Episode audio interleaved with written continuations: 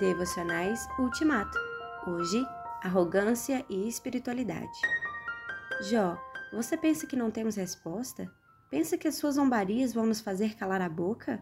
Você diz que o seu modo de pensar está certo e afirma que é inocente diante de Deus. Eu gostaria que Deus falasse e lhe desse uma resposta.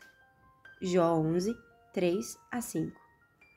O desabafo de Jó nos capítulos 9 e 10 faz sentido, é razoável. Porém, a resposta do terceiro amigo de Jó, Zofar, é especialmente desagradável e arrogante. Na verdade, a resposta de Zofar se aplica muito mais a ele próprio do que a Jó. Quem fala muito e não tem razão, ou pelo menos não tem toda a razão, são os amigos de Jó. É uma resposta preocupante e eu fico imaginando se eu e você fazemos o mesmo quando procuramos aconselhar a outros. Zofar dá o tipo de resposta que todo ministro é tentado de dar.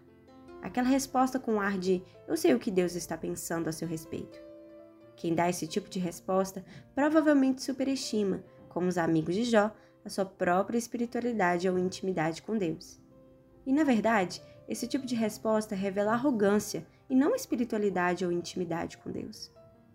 Cuidemos para não julgar o próximo e achar que sabemos os desígnios de Deus para ele. Cuidemos, cuidemos.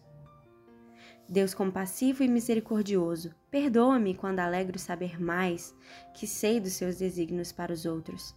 Ajuda-me a ser rápido para me compadecer e lento para julgar. Em nome de Jesus. Amém.